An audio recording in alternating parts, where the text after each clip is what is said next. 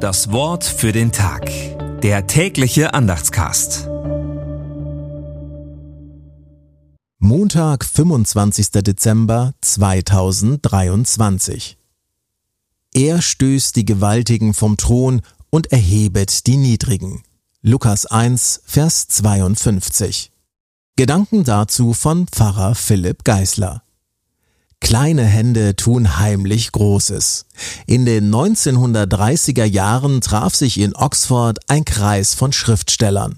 Darunter Christen wie J.R.R. Tolkien, der Verfasser von Herr der Ringe und C.S. Lewis. In ihren Werken geht es darum, wie das Böse überwunden wird. Nicht indem Gewalt mit mehr Gewalt übertrumpft wird, sondern durch Handlungen von unscheinbaren Personen. Ihr Vorbild? Jesus, der heimlich in die Welt kam als Baby unbedeutender Eltern, um sie völlig zu verändern. Marias Lobgesang erinnert mich am Psalm 8, Vers 3 und an Tolkiens Wort, so ist es oft mit Taten, die die Welt bewegen. Kleine Hände vollbringen sie. Das Wort für den Tag. Der tägliche Andachtscast. Präsentiert vom Evangelischen Gemeindeblatt für Württemberg.